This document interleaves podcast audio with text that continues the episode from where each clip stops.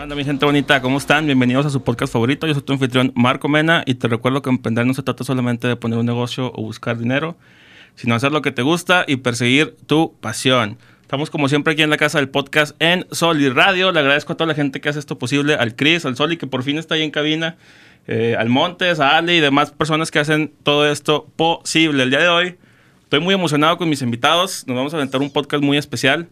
Eh, estoy con Marisol Ortega y Arturo Telles. ¿Cómo están, chicos? Muy Hola, bien, muy bien. Muy bien, gracias. Excelente. Oigan, platíquenle a la gente que nos está escuchando a qué se dedican. Digo, yo ya sé cómo está la dinámica, pero que lo escuchen de sus propios labios.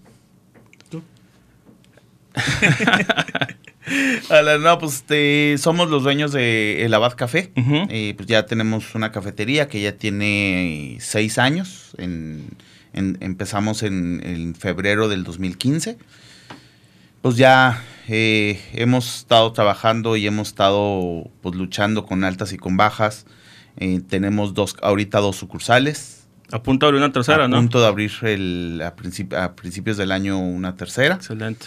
Este, y pues sí, pues ha habido partes buenas, partes, partes malas, pero pues ahí seguimos en el intento, ¿no? Claro, fíjense, a mí mucha gente confunde el podcast precisamente por el nombre, pensando que se trata exclusivamente de negocios, porque asociamos emprender o emprendedor con alguien que tiene un negocio, pero yo siempre les explico que me gusta más allá de la parte del negocio, que uno puede encontrar a lo mejor en cualquier lado, en- te metes a Google o a YouTube. Me gusta más centrarme en la mentalidad de la persona que está del otro lado, ¿no? ¿Quiénes son ustedes? ¿Qué piensan de ciertas cosas? ¿Por qué se empiezan a dedicar a lo que se dedican? Precisamente ahí está la primera pregunta. ¿Por qué se deciden a poner o abrir un café? Bueno, decidimos abrir un café por mi hermano, es apasionado del café. Órale. Él nos metió esta idea, nos convenció y literal nos vendió la idea y se la compramos y, y desde ahí empezó esto y poco a poco nos hemos metido más a fondo. ¿Sí les gusta a ustedes tomar café? Sí. ¿Son cafeteros? Sí. Fíjense que yo me acabo de meter a ese mundo hace poquito, este, porque no sé por qué las veces que llegaba a tomar café en su momento, a lo largo de los años, me dolía la cabeza, güey. Pero ya empecé como que a agarrarle el gusto y hasta ahorita me lo tomo negro. De hecho, si- siempre que llego a un lugar a tomarme el café, lo pido negro, Negro. y ya a ver cómo me sabe y- y normalmente ya no le pongo nada. Hay veces donde sí, que me sabe como, no sé, le llaman quemado, una cosa así rara. Sí. Y, y ahí sí que, no, tráeme leche, tráeme azúcar, tráeme todo. Aquí hay dos cosas. Él es el amargo y yo soy la dulce. Órale. Yo me tomo el café así solito. Y yo con tres con- kilos de azúcar. Es que a, a mí me gustan mucho las cosas dulces. De hecho, también por eso estaba muy, muy peleado con, con el rollo del café, porque como es más amarguito, en esencia, este, pues no, platíquenme eh, cuáles son los retos de abrir un café. Eh, a mí siempre me gusta que, la gente que nos escucha que nos ve, este, tenga como que ejemplos muy prácticos de lo que a lo mejor se pueden enfrentar si algún día ellos quieren hacer un proyecto similar. Entonces, para mí puede parecer muy fácil decir, ah, sí, claro, voy a abrir un café y le voy a dar café a la gente que llegue. Pero a lo mejor ya en la práctica no es tan sencillo. ¿Ustedes cómo han vivido toda esa parte? Pues es que deja de abrir un café. En realidad es eh, pues, el decir, tener una idea de si, si vemos, ah, bueno, es que quiero abrir un café porque veo que hay muchas cafeterías y les va muy bien. Pues sí, sí, sí, sí, sí puede ser negocio. Pues al fin y al cabo tiene que ser algo que te gusta, tú tienes que estarte checando. Pues, eh, al, al ser un, un negocio de comida, pues es un negocio que sí te demanda mucho tiempo. Entonces ese es un, un gran reto. Eh, y, y obviamente como tal en, en- a nivel, pues es, tiene que ser el servicio al cliente, y, este, estar siempre al pendiente de, pues, de los pequeños detalles que, que puedan estar surgiendo día a día, ¿no? ¿Cómo les fue o cómo les ha ido con la pandemia? Nos fue. Uy, Nos fue. Nos fue, no, le, le estuvimos luchando, luchando, luchando. Gracias, este, pues a nuestros Ahorros. proveedores. Y es que, bueno, es que la base de todo negocio es la administración. Claro, O sea, sí, aparte del 100%. servicio, la calidad y todo, es la administración. Entonces nos hemos encargado de tratar de tener una buena administración y obviamente pues reservas. ir, ir, ir Ahorros. teniendo una un pequeña reserva y también pues gracias a nuestros a nuestros proveedores bueno en el caso eh, en el caso lo- los más fuertes las rentas la- los, los pagos más fuertes de las rentas pues sí se, se pusieron a modo Se pusieron este guapos. nos nos ayudaron este no no condonando la deuda como tal Pero sí, bueno, en, en, en algún parte, pues eh, parte pa- pagando a plazos o, o haciendo algún tipo de apoyo. Y este, eso nos ayudó a ir, a ir solventando y como dice Marisol, pues muchos de los ahorros que, que, que fueron o del fondo de emergencia que, que le llamamos, bueno, se fue, se fue ahí, ¿no? Es que eso es bien importante también, ¿no? O sea, también como emprendedores o empresarios, echarnos la mano en ese sentido de que, oye, estás viendo que la pandemia nos cargó el payaso a todos, la gente ahorita no puede salir o ni quiere salir, este, oye, si te pones especial con uno de tus clientes que a lo mejor sabes que ha tenido ahí una buena carrera a lo largo de los años, pues luego nadie va a eh, terminar creciendo. ¿Ya habían Claro. tenido ustedes experiencia emprendiendo antes de la BAT? Yo, ten- yo tengo, bueno, tenía un negocio más que nada de, de sistemas, Este, de implementación de sistemas, de tecnología, computadoras y todo eso. Entonces, desde el 2007 yo estoy, por así que, emprendiendo. Órale. ¿Tú, Marisol, no? Yo no, yo soy abogada, pero mis papás son, Órale. son comerciantes desde toda la vida, entonces este, nosotros aprendimos eso, o sea, en la secundaria pues que te vendo papitas, te vendo bonais, te, te vendo todo lo que tú quieras, yo te lo voy a vender. La vendedora es Entonces, este, así, A mí Así me- gusta mucho ese rollo de las ventas. Siento que cualquier negocio, ahí sí hablando de negocios, si no vendes, no es negocio. Ah, pues es que son ventas, un negocio son ventas. Un negocio son ventas. ¿Qué le podemos recomendar a la gente que está peleada todavía con el concepto de las ventas? Me parece que hay mucha gente que... Es que precisamente traen esta idea de que o, si estudian de algo, no se van a relacionar con el mundo de las ventas. Pero ya cuando estás en el mundo laboral, todos son ventas. Es que es exactamente, o sea, si, si no te gusta vender, pues no, pues entonces ve y enciérrate ahí en el Tíbet hasta- porque... Hasta Sí, pues uno sí. como abogado, ¿qué vas a hacer? Pues vas a vender tu trabajo, ¿no? Claro. Y tienes que hilar uno tras otro porque pues no hay un sueldo fijo. Entonces tienes que hilar un caso tras otro. Tienes que vender un caso tras otro para que tengas un, para que te- un, un ingreso. O sea, todo, todo en la vida todo es- es ventas. es- son ventas y, y- y es el y tienes te tiene que gustar para poder, como dice Marisol, estar, o sea, que tu dinero te vaya cayendo eh, continuamente, ¿no? ¿Por qué será que hay tanta gente, pues, que le da vergüenza vender? porque sí es complicado. Por- y- y entonces, es, es que las ventas, lo, lo, lo complicado de las ventas es que vas a llegar con gente desconocida a pedirle su dinero. pues sí. Sí, entonces sí, sí, sí es, sí hay que quitarse mucho de esa, esa vergüenza como tal. Yo creo que es la vergüenza. Y como yo no tengo vergüenza, pues me salen muy bien las está bien ventas. chido. Ahí- ahí le mando saludos al Jerry Navarrete, no sé si lo ubican de Navarrete Show. Ujú. El güey nos decía, con vergüenza y pura hambre. Exacto. Yo creo que sí. Desde que me dijo esa frase hace como un mes, se me quedó guardada, tatuada en, en- en la mente. Y sí, cierto, ahora que cuan- yo siempre he sido una persona, lo digo, el otro día escribí un artículo al respecto, que lidio mucho con la pena y con la vergüenza. Y a lo mejor no parece porque me dedico a las redes sociales, pero este, siempre tengo como que ese gusanito. Y después de que ese güey me dijo esa, esa frasecita, me hizo como que mucho sentido. Y, y ahora cuando me tengo que enfrentar, más especialmente ahora, cuando me enfrento a alguna situación en la que o me da pena o me da vergüenza, digo, güey, con vergüenza nomás hay hambre. Así. Entonces, este, Exactamente. de ahí trato de, de- de partir. ¿Qué le sugerimos pues a la gente que se tiene que ver, ya sea por necesidad, este, inmiscuida en este mundo de las ventas? O sea, ¿por dónde empezar para ser, hacerte un buen vendedor? ¿O qué, ¿O qué estrategias podemos seguir para la gente que de plano no sabe ni por dónde empezar? Eh, llegar, bueno, yo llego. Hola, ¿cómo estás? O sea, sacando a las personas de su... Vas a llegar a lo mejor muy serio, les vas a vender. Ah, no. Llega haciéndolos reír para que se puedan abrir y sean receptivos a la información. Es lo que yo hago, por eso te digo, no me da vergüenza. Entonces, ¿cómo estás? Ah, platicando, siendo compas, si lo quieres ver así, aunque no lo conozcas. Y así se te quita la vergüenza y la persona se abre más a, a, a- a recibir la información. Eso es lo que yo hago, no Co- sé, y me funciona. Como que si hay un cierto perfil luego del vendedor, Sí ¿no? hay. Como que es una persona así muy movida y muy extravagante. Bueno, no extravagante, pero más bien este que sabe conectar muy fácil con las personas. Yo creo que sí hay, porque una persona seria es muy complicado. Sí. O sí, sea, imagínate no- que llegas y hola, ¿cómo estás? No. ¿Te interesa comprarme un jabón? pues, Pues, no. no. no, gracias, amigo. Ahí en el súper. Yo creo que eso tiene mucho que ver también. El, el trato con el cliente precisamente también va de la mano. Eh, yo siento que eso nunca te lo enseñan necesariamente en la escuela, o sea, de, cómo va a ser ya pararte frente a una persona o cómo va a ser cuando llegan clientes. Si, si ya sé que tú tengas un negocio o andes vendiendo algo o ofreciendo tus servicios, normalmente lo haces a la gente. Tienes que convivir con las personas, ¿no? Pero ¿cómo le hacemos también para convivir con las personas de una manera eh, pues positiva o que nos deje resultados? Porque ustedes no me van a dejar mentir, eh, ya teniendo ahí a lo mejor el café, puede llegar todo tipo de clientes y los tienes que saber manobrar ahí de alguna manera. ¿Cómo lo han vivido ustedes? bueno, te voy a decir algo que se me está ocurriendo respecto a ahorita que he pensado toda esta situación de las ventas. Creo que un consejo que les puedo dar a las personas que no tienen experiencia en ventas ni nada, métanse de meseros.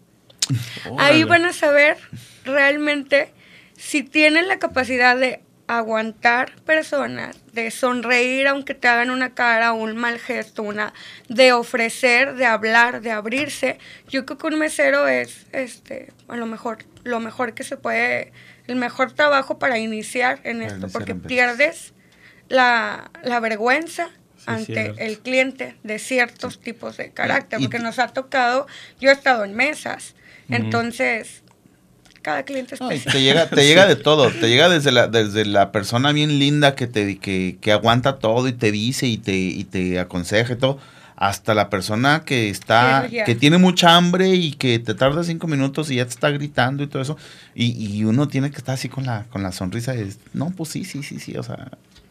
Fíjense que tengo una duda ahorita que lo mencionan, nunca se me había ocurrido hasta ahorita que das ese ejemplo, pero esa raza que es, es, es especialona, ¿regresa? O sea, sí regresa con Muchas ustedes. Veces, sí. Es que eso, eso ahorita que lo dices, se me hace interesante cómo a lo mejor se quejan y la madre, pero mira, ahí están, y ahí están. Necesitarías hacer un programa especial de narraciones de meseros. Próximamente van a ver. no, sí. Hay gente muy especial que se porta de cierta manera con, con, con el personal y regresa.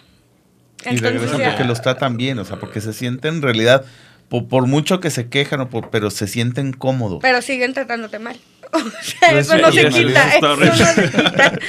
sí, porque también, imagínate, es, es que es, justo lo que estaba pensando. O sea, oye, güey, llegan y se quejan, pero ahí los ves, y ahí los ves, y ahí los ves. Y a pesar de que a lo mejor son muy vocales, también pues ahí están apoyando de alguna manera, ¿no? Se me hace una paradoja muy, muy particular. Este.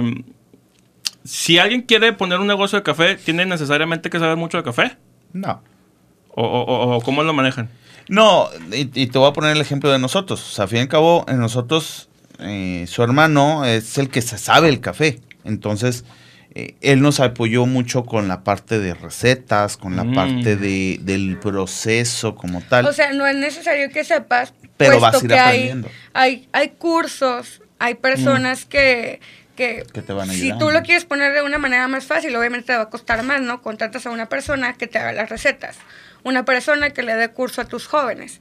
o sea... Tiene un nombre... Barista. barista. Oh, ah, barista. Es un barista. barista. Entonces hay cursos para todo y no es necesariamente que tú lo tomes. Por ejemplo, yo no tomé un curso de barista, pero pues te sé hacer un café, me defiendo, lo hago, pero a final de cuentas yo no me quiero especializar porque no es lo mío, realmente, ¿no? Entonces, no es necesario saber. Nosotros pues no sabíamos, y ahorita, te puedo decir que ahorita soy la que termina creando, junto con el personal, las bebidas. ¡Wow! ¡Qué padrísimo! O sea, recetas. Hago realmente las recetas de las bebidas y de cocina. Entonces, no es necesario. No es necesario. ¿Cómo ven ustedes o cómo comparan? Porque yo me imagino que cuando ustedes dicen, ah, vamos a poner un café, invariablemente voltean a ver a los cafés que ya están, ¿no? Este, de, de cierta manera este, no sé, por ejemplo, un Starbucks, que es una de las cadenas a nivel eh, internacional, más grandes. Este, o sea, si los voltean a ver, les fijan el norte, o usted dice, no, vamos a crear un concepto completamente diferente. O sea, ¿cómo ven ustedes toda esa parte? Invariablemente los vas a ver y invariablemente te vas a comparar o vas a querer llegar a ser de eh, como ellos o, superarlos. Bueno, en nuestro caso quisimos marcar una diferencia y no nos salió. Y no salió de otra manera. Sí, eso es también, esa es, otra muy, parte muy importante. Te tienes que acoplar a lo que tu mercado, y eso es, yo creo que un muy buen consejo, y, que al, seguirlo fue cuando el Avada empezó a despegar. Porque, porque nosotros teníamos un concepto muy distinto, o lo abrimos el, el, el, el Abad con un concepto muy, muy distinto de queríamos un café muy cultural y que viniera la gente y se pusiera a platicar y, Y especializados, y especializados en el, café. Pero de repente nos dimos cuenta de que nuestro mercado eran mujeres de, bueno, nuestro mercado eh, más grande eran mujeres eh, de entre edades de entre 20 y 30 años, 18, 30. 18, 30 años. Y, pedían más bebidas dulces. y pedían más que el bebidas café dulces. y que empezamos que con los frappés y que, ah, bueno, entonces vamos a sacar el bubulubu, entonces vamos a sacar el pingüino, vamos a sacar... Y nos Esa empezó a despegar. línea. Entonces esa fue la línea y eso fue lo que ya nos distingue ahora, ¿sí? En, Pero la, en la región somos pioneros en ese tipo de bebidas. O sea, Wow. las bebidas con un topping arriba. Realmente Sí, en la región somos los Chavos, pioneros. ma- váyanse a sus redes. El otro día pusieron ahí unas imágenes de, de- era, no sé si era Oreo, no sé qué, no, era... Mordisco. Mordisco. Sí. Se ve del- y deliciosísimo. sabe delicioso. Deliciosísimo. No, tenemos bebidas con, con pingüino, con mordiscos, con bubulubu, Con con cranky. este cranky, Órale. con Oreo, con, o sea, pero empezamos a, a detectar qué es lo que ellos les, al, al cliente les gusta o buscan, entonces pues es por donde nos fui- empezamos a ir, ¿no? Entonces es, es fundamental, sí, es que sí es fundamental realmente. A veces uno trae una idea de lo que quiere hacer, ¿verdad? y luego llegas y lo ofreces y te das cuenta que la gente responde de una manera Distinto. distinta. Saberse adaptar, vas a, vas a saber ser crucial para que tu negocio pues siga continuando, ¿no? Claro.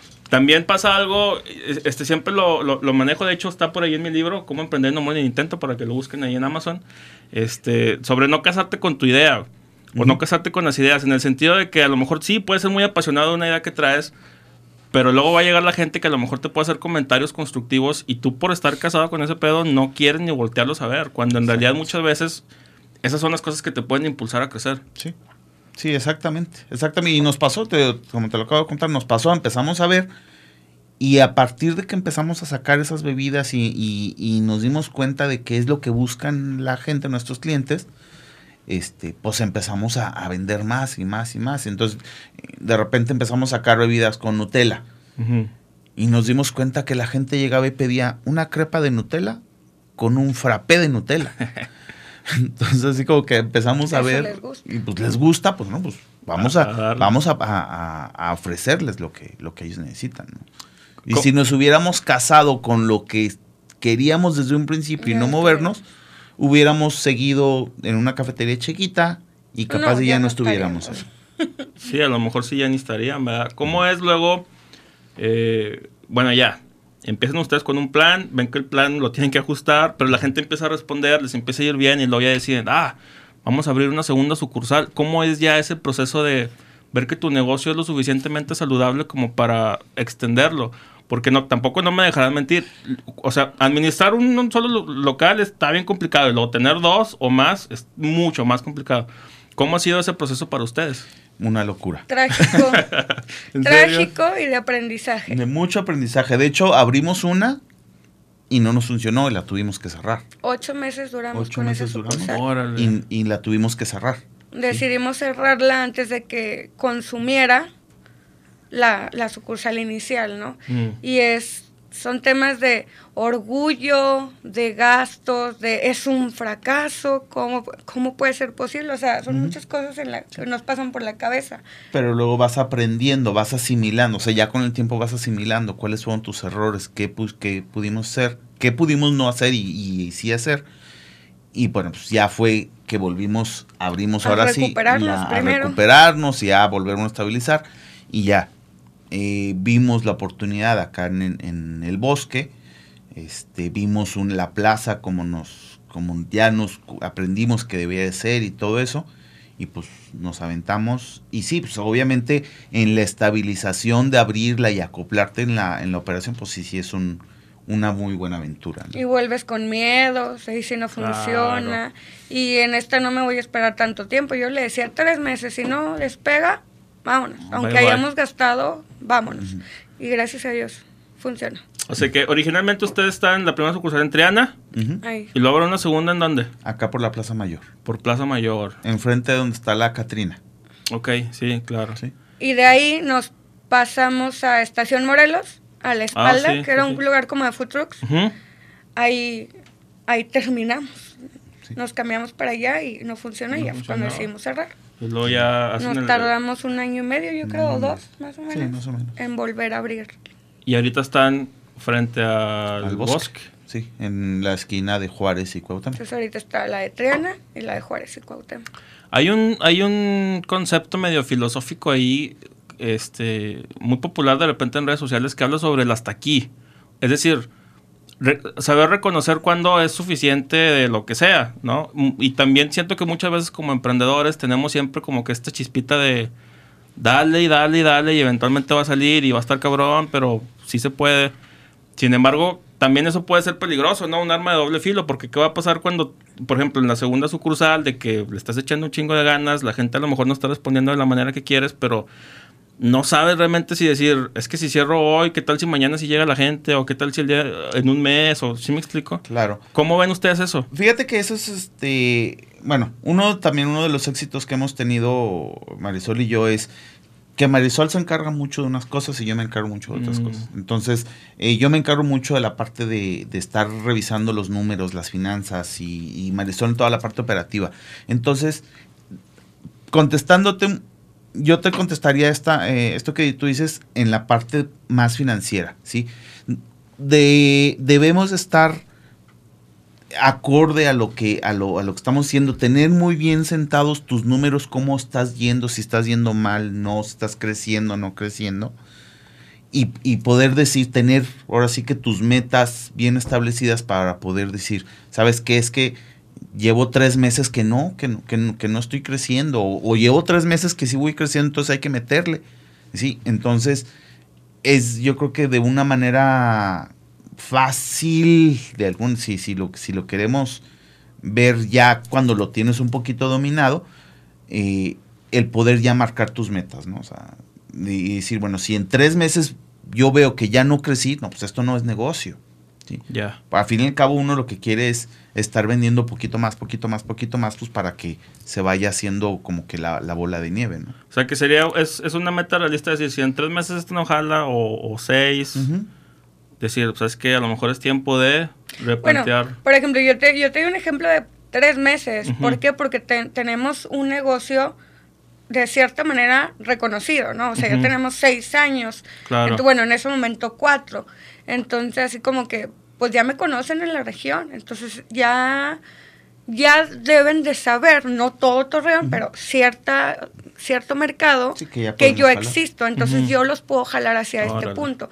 Entonces, si mi estrategia de, de mercadotecnia no me funciona, en tres meses, pa, Se va más para abajo, ¿no? Pero hay negocios que pueden y tienen el capital de aguantar a lo mejor hasta seis meses y dices, bueno, si mis ventas no van en aumento en cierto porcentaje, pues vámonos, Sí. ¿no? Sí, o sea, también ser realista, no, no puedes, o sea, porque también ahorita estaba pensando, tú dices, bueno, cuando, ahorita cuando abrimos la del bosque, pues sí, tres meses, pero cuando abrimos, Triana. en realidad Triana, cuando abrimos, en- pues sí, fue Seis como que un volado y, y vamos viendo y qué hacemos y sí, y sí va creciendo, meses, sí, fueron seis meses. Wow. Pero Seis sí meses. fuimos viendo, pues de que el primer mes vendimos X cantidad, 50 mil pesos, por decir algo.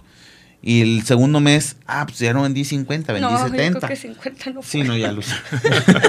Porque ni siquiera para la renta Sí, o sea, alcanzábamos. pero, o pero, sea, pero tan sí así, fuimos o viendo sea, que estaba aumentando, aumentando. Entonces, como que te da el, el, el, aliciente de que, ah, mira, sí, sí va aumentando y sí, para poder ir llegando al, a tu punto de equilibrio, que es el principio, ¿no?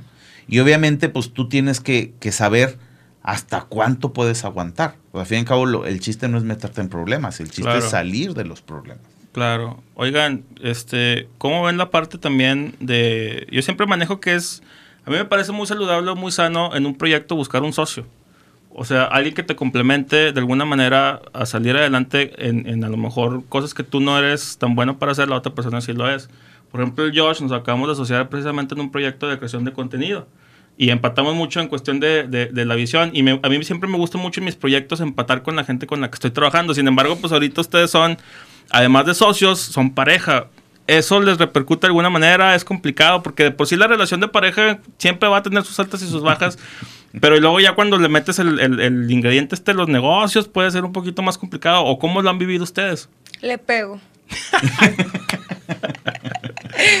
Ahí está. No, no te creas. las, mujeres somos las más quejumbrosas, pero no, yo sí me enojo, obviamente me enojo más que él. Pero hay un momento en el que, a ver, enfríate tantito. Es cierto, a lo mejor tiene razón, a lo mejor no. No sé, sí es cierto. De alguna manera hemos funcionado, oye, de las dos, sí, en las dos cosas. Sí es interesante, no te voy a decir que es complicado ni muy fácil, o sea, ¿por qué? Porque al fin y al cabo, al ser pareja, pues ahora sí que convivimos 24 horas, este, y vemos, y, y normalmente nuestro tema de conversación es el, es el negocio, porque lo que no sale de una manera, de una sucursal sale en otra, y sale eh, como, como tal. Aquí el chiste es, y, a nivel sociedad, lo que tú dices, tiene mucho que ver en, las tareas bien explícitas, lo que tiene que hacer cada quien, y el compromiso que cada quien tiene que hacer, porque al fin y al cabo es un, es un negocio. ¿no? aguántame, aguántame tantito esa idea. Esa, vamos a ir a una pequeña pausa comercial y regresamos. ¿Qué tal? Soy Marco.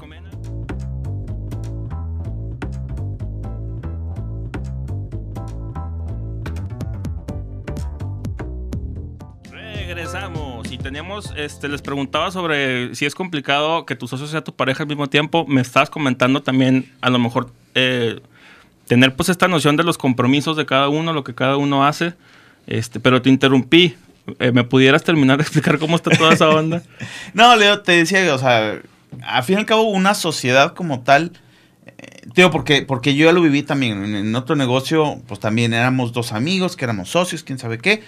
Pero pero llega un momento en que, en que no los dos trabajan igual, o no los dos trabajan al, parejo por, eh, por cuestiones eh, tal vez externas, por alguna pareja, por algún otro trabajo, por... Entonces, aquí el chiste es el compromiso que uno tiene para que salga adelante el, negocio. Que al fin y al cabo, si lo traduces a, a una pareja, pues es lo mismo. O sea, una pareja es un compromiso que tú tienes para, para que Pero él quiere saber cómo no nos peleamos. Pues es que es el compromiso. Es que ahí te va. No. es, que tú me, es que yo me cuadro nada más. Fíjate, ahí te va. Se, a mí, se me hace bien interesante la dinámica porque a lo mejor, por ejemplo, cuando uno empieza a buscar un socio en una primera instancia, primero empiezas a buscar dentro de tu círculo social quién a lo mejor pudiera encajar con lo que quieres hacer. Y luego ya a lo mejor te puede salir alguien a quien conoces, pero que realmente no le hablas tanto y ves si puedes empatar en cualquiera de esos casos, de todas maneras, aunque te asocies, si el negocio se lo carga la chingada, puedes decir, pues a la chingada, carnal, y ahí queda. Pero con la pareja no creo que sea tan sencillo decir, ay, nos vemos, mi amor, te veo en seis meses a que se nos baje el enojo. O sea, no, ¿ah? no. Lo que pasa es que, bueno, siento que somos en el área profesional muy iguales. Mm. Entonces, sí, él a lo mejor hace lo administrativo, lo financiero, y yo lo operativo. Entonces, trato, solo trato de si él dice algo en lo administrativo, está bien, me cuadro. Y si yo digo en lo logístico, en lo operativo, cierta cosa, eso es. Si da sus puntos de vista o no, claro que los da, pero al final de cuentas, pues la que sabe más en esa área, pues soy yo. Entonces tratamos de respetar, sí opinar, pero respetar y tomar en cuenta las opiniones. Yo creo que es eso. Y en casa, pues realmente vivimos, o sea... Vivimos. No, no, es, un compromiso a fin y al cabo, o sea, en, respetamos, en casa igual nos respetamos, sabemos qué, queremos, qué no queremos, este, y, nos apoyamos siempre, ¿no? O sea... Pues en la sociedad tenemos seis años y como pareja diez, entonces pues ahí... Y dos pues, hijas. dos hijas y dos, y dos cafeterías. Dos hijas y dos, dos hijas y dos hijos. Próximamente otro hijo y otra cafetería. Este, oigan, no, muchas gracias por compartir eso. Siento que la gente, es que eso es lo que me gusta, o sea, cómo lo han vivido ustedes y cómo a lo mejor la gente que está en una situación similar, a lo mejor se va a identificar y puede decir, ah, mira, e, eso que están haciendo ellos bien, se los voy a tratar de alguna manera de copiar o tratar de inspirarme en, en, lo que están haciendo. Y precisamente esa inspiración siento que es muy importante cuando uno está queriendo sacar adelante algún proyecto. ¿Ustedes tienen alguien que los inspire, ya sean papá, mamá, un emprendedor chingón de Europa o no sé. Eh, es que, como decía Marisol, o sea, los dos venimos de familias, por, por lo pronto, de familias que han sobresalido con su propio trabajo. Marisol con sus papás que siempre han sido comerciantes. Mi papá también siempre, siempre tuvo negocios. Entonces, pues es, la sangre que, que, siempre hemos vivido, ¿no? Pero así como que bueno, uno, uno se empieza a empapar leyendo o viendo pues de, de X o Y este, personas o empresarios, pues, pero pues yo lo que trato mucho de hacer es pues, estarme, estar leyendo, leyendo libros de, de, de negocios, de finanzas, de, de, ventas, de todo lo que, lo que me pueda empapar para, pues, para estar aprendiendo, ¿no? Cada, cada vez más. Por ejemplo, le comentaba yo a Marisol el otro día que, que yo soy ingeniero en sistemas. O sea, te das cuenta que no tenemos nada que ver. Sí, yo soy ingeniero en sistemas. Y me encargo de la parte de números de, o sea, las finanzas del, negocio. Entonces, pues ahorita lo que quiero mucho aprender es, es, eso, ¿no? La parte de finanzas, la parte de impuestos, la parte de, o sea, todo este tipo de cosas que, que nada que ver con mi carrera, pero pues al fin y al cabo uno tiene que ir aprendiendo y leyendo. Yo digo, si él puede hacer eso y le gusta, que lo haga. Obviamente si en cierto momento hay una separación tanto del negocio como de pareja, pues, pues no lo sé y no me gusta, pero no estoy cerrada y lo voy a aprender.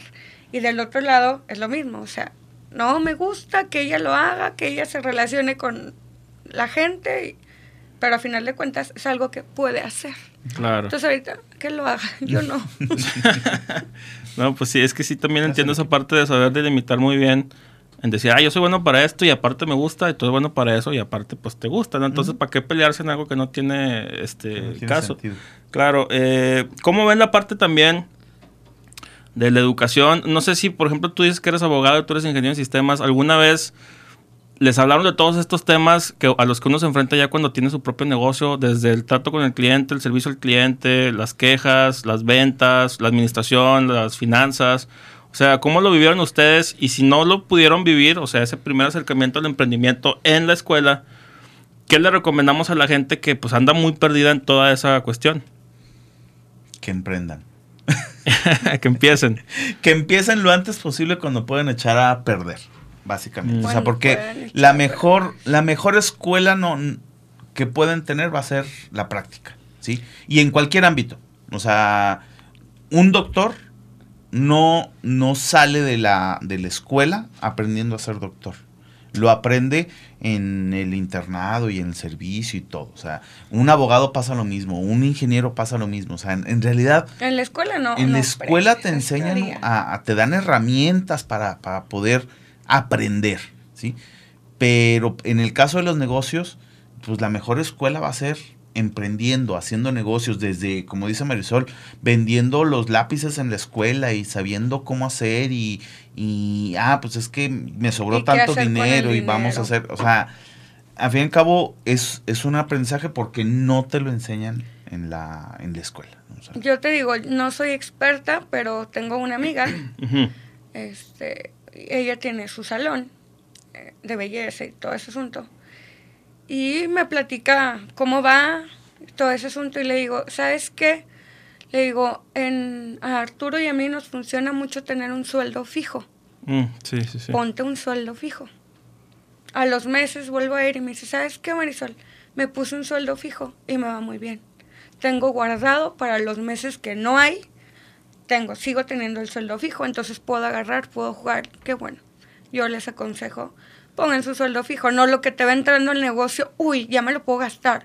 No, porque luego no tienes para resurtir o no tienes para emergencias y hay broncas y sacas préstamos y nunca acabas. Ese es un gran tip, ¿eh? Y el problema es que precisamente como nunca te lo enseñan, cuando ya nadie te lo dice. Empiezas a, generar dinero, billetes y traes billetes y dices, ay, güey, qué bien, ya tengo todo esto. Pero no, güey, de ahí es una parte es para el marketing o simplemente para volver a comprar este los insumos para vender. ¿No? Y, mucha gente se va con esta finta de que todo lo que entra es ganancia y lo pum, se los carga el payaso porque no tienen para comprar lo, lo que sigue. Claro.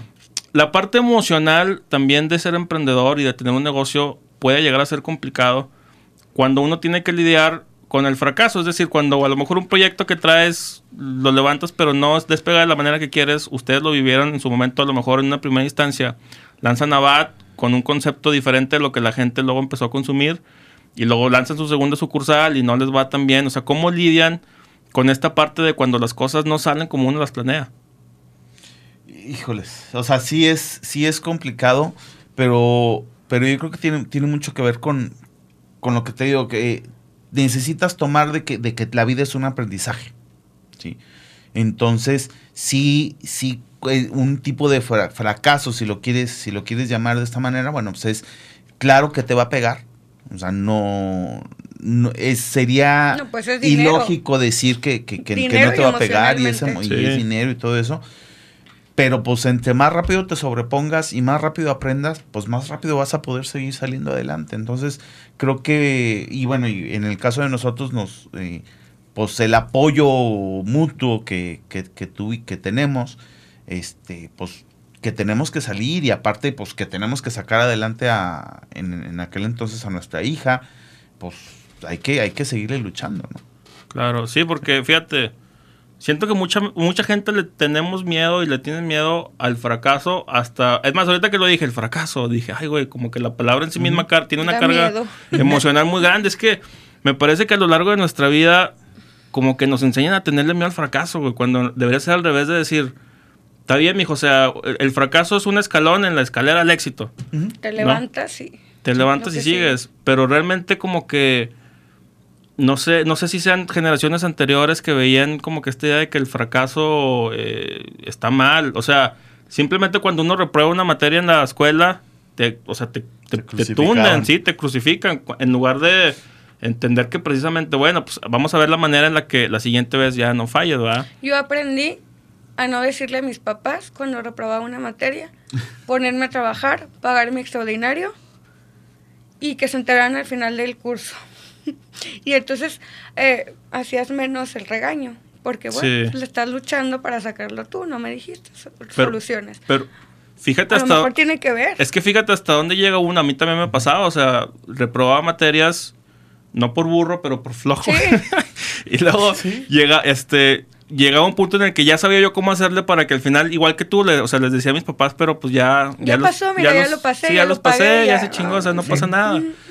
Pero realmente sí me daba miedo llegar a decir, o sea, no había ni siquiera esta confianza con mi propia mamá de decirle, oye, pues sabes que reprobé, lo siento, pero vas a ver que le echo ganas.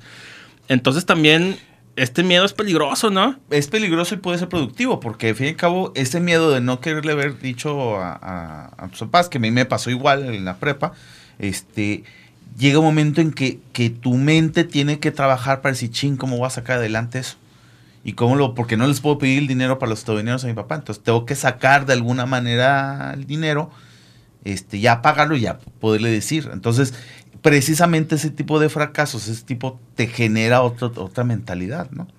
Claro. Y fue un fracaso y después lo pasas y es un éxito. y te levantas. cuando a mí lo me, mismo en el negocio. Cuando a mí me pasó la primera vez en, en la prepa, yo entré a la prepa y bola, se me aventé tres, tres extraordinarios y este, chin, ¿y qué hago? Y digo que mi papá tenía negocio y dije, fácil, vamos a aprender aquí un pedido de con mi papá. Y, este, llegué con el director de la escuela, mire, pues pongo para los títulos y unas carpetas. Y, entonces ya cuando le dije a mi papá me dice, chin, no sé si regañarte o felicitarte.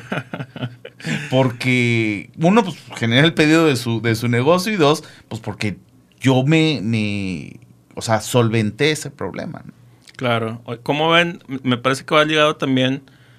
Hay una mentalidad, a mí me gusta mucho, también lo platicaba con Josh, que está ahí detrás de cámaras el otro día, sobre asociarte con gente que piensa en cómo sí, cómo sí hacer las cosas, en lugar de cómo no, o por qué no, o la excusa, o el pretexto.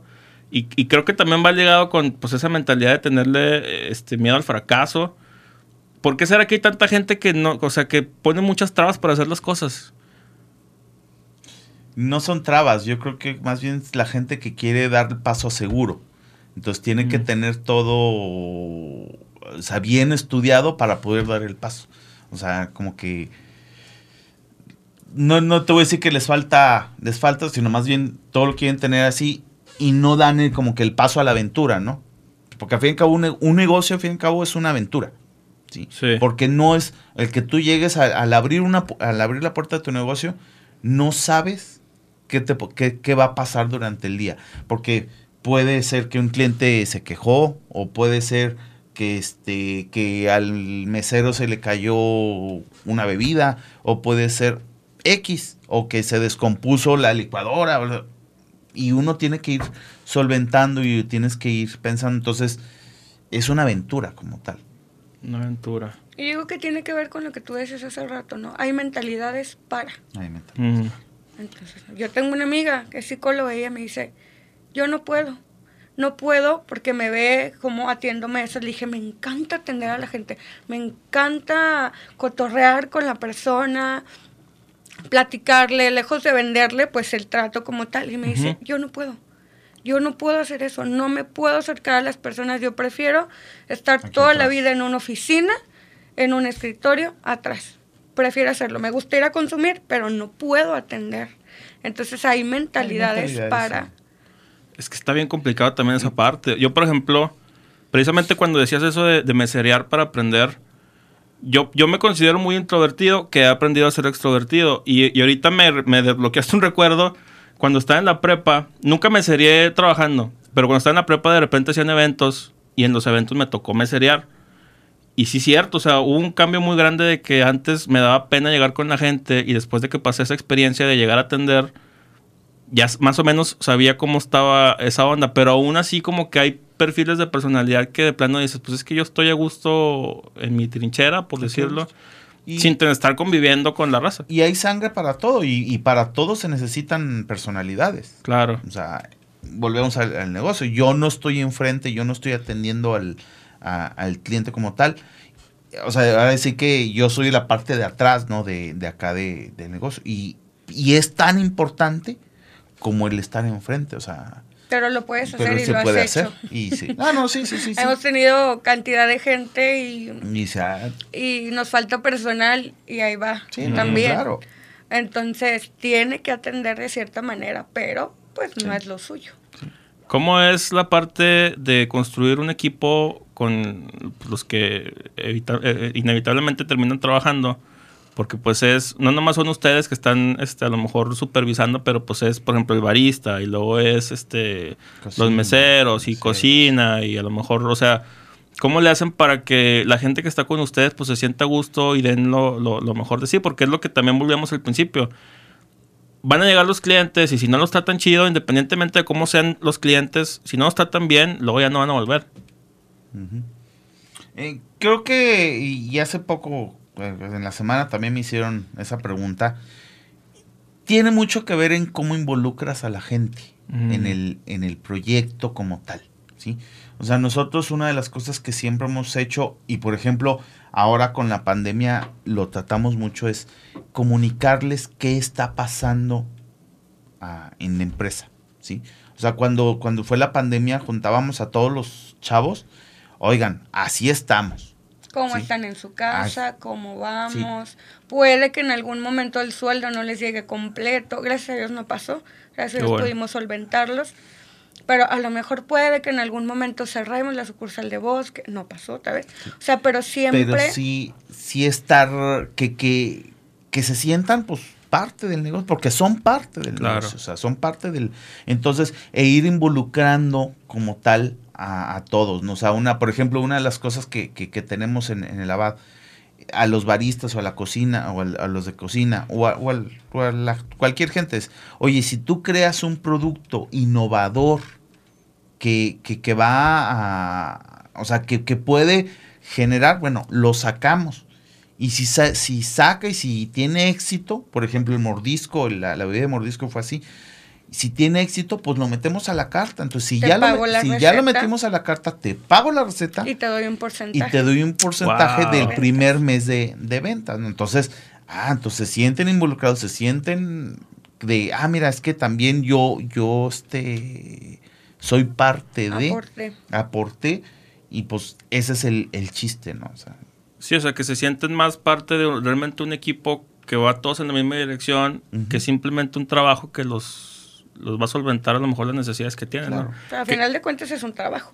Sí, claro. O sea, por más a gusto y chido que se la pasen y se lleven bien con los gerentes y con nosotros, a ver, espérate. O sea, tienes que hacer esto y tienes que cumplir porque a final de cuentas es un trabajo. Bueno, me llama la atención eso que mencionas porque también se me hace importante y también se me hace complicado a veces. Dependiendo de quién está dirigiendo, no siempre es tan sencillo este, pues supervisar o, hasta mandar o ponerte, porque siempre manejo también que no es lo mismo ser líder que ser jefe, pero a veces uno como líder tiene que ser jefe también decir, hey, aquí no lo hiciste como lo tenías que hacer. ¿Qué le podemos recomendar a la gente para que sepa también ponerse a veces en el, en el lugar del jefe y que no le vayan a ver la cara a los empleados? Fijar metas. Y, y, hay perfiles, o sea, ni tan bueno ni tan malo. O sea, debes estar en un punto medio. Porque si eres muy bueno, los empleados te van a comer. Y si eres muy malo, pues van a correr. O sea, llegas hasta ser tirano. Entonces no te va a durar el personal. Tienes que tener un punto de equilibrio, un punto y, medio. Y la otra es, tienen que la gente tiene que entender cuál es su trabajo. ¿sí? Por ejemplo, ahorita estamos en un proceso nosotros de estar como documentando toda la información. Perfiles. perfiles, entre, entre todo eso es perfil de puestos. ¿Sí? Entonces, cada gente tiene que tener exactamente cuál es su tarea y cuáles son sus responsabilidades, mm. ¿sí? O sea, deben de, saber cómo hacerlo. Podemos ser muy chidos, muy liquidas, pero al fin y al cabo, este es por lo que, por lo que estás contratado, ¿no? Claro. Entonces, eh, sí es importante que, todos lo sepan. Eh, la información como tal siempre, siempre es importante que, la tengan a la mano, ¿no? Entonces. Excelente consejo. Oigan, ya nos quedan tres minutitos para acabar. Eh, les quiero preguntar ahorita, este es el espacio para los sueños. ¿Cómo les gustaría a ustedes ver a BAT a lo mejor en un futuro? Este, ¿Qué visión tienen de, proyecto para su café? ¿Lo, lo, imaginan en todo México, en todo el mundo? O sea, ¿cómo les gustaría verlo? No me gusta que me hagan esas preguntas. Le comentaba a Arturo que me caigo risa que me digan, ¿cómo te ves en cinco años? No, pues si no me veo ni mañana. O sea, ¿cómo vas a ver? Pero en cuanto al negocio, sí tenemos este, pensado abrir más. Bueno, nos vamos por la tercera. Nosotros queremos tener una cuarta de nosotros y empezar, a, franquiciar. Una franquicia, excelente. No, van a ver que les va a ir muy bien. Este, Esperemos que sí. Toda la suerte y todo el éxito del mundo. Yo sé que sí, sabe que son personas que le echan muchas ganas, muy apasionadas. Este, ya para acabar, ¿qué le recomendamos a la gente que nos está viendo, que nos está escuchando, pero que a lo mejor todavía está con este algún miedito para emprender? ¿Qué les decimos a ellos? Pues que empiecen. Yo, yo siempre les he dicho, empieza si tienes la oportunidad de que tienes algún respaldo de, de tus papás, de la pareja o de, o sea, de alguna manera, pues empieza, aviéntate y empieza a aprender. Le, mucha lectura, empieza a aprender de, la gente que sí ha podido, o, o sí ha, ya lleva un camino recorrido. Yo, yo eso es lo que recomendaría. Que no le tengan miedo al fracaso, que se levante. Si te sale algo mal, levántate y vuelve a intentar. Si te vuelve a salir mal, algo estás haciendo muy mal. Analízalo y vuélvete a rentar. Excelente, les agradezco muchísimo que se dieran la vuelta aquí a, platicar. Me gustó mucho lo que, lo que compartieron. ¿Redes donde los pueden encontrar? ¿El Abad Café? Abad Café, están en Facebook, Instagram. Facebook e Instagram. Excelente, pues está para que lo sigan. Este, les repito, les agradezco muchísimo. Recuerden eh, seguir aquí a Abad Café en todas sus redes. Eh, Marisol, Arturo, un gustazo tenerlos por acá. Muchas eh, gracias. recuerden comentar, compartir y darle like a la página de Soliradio y de Marco Mena Oficial. Les agradezco muchísimo por habernos visto. Nos vemos en otro episodio. Hasta la próxima. Vientos. Libertad en comunicación.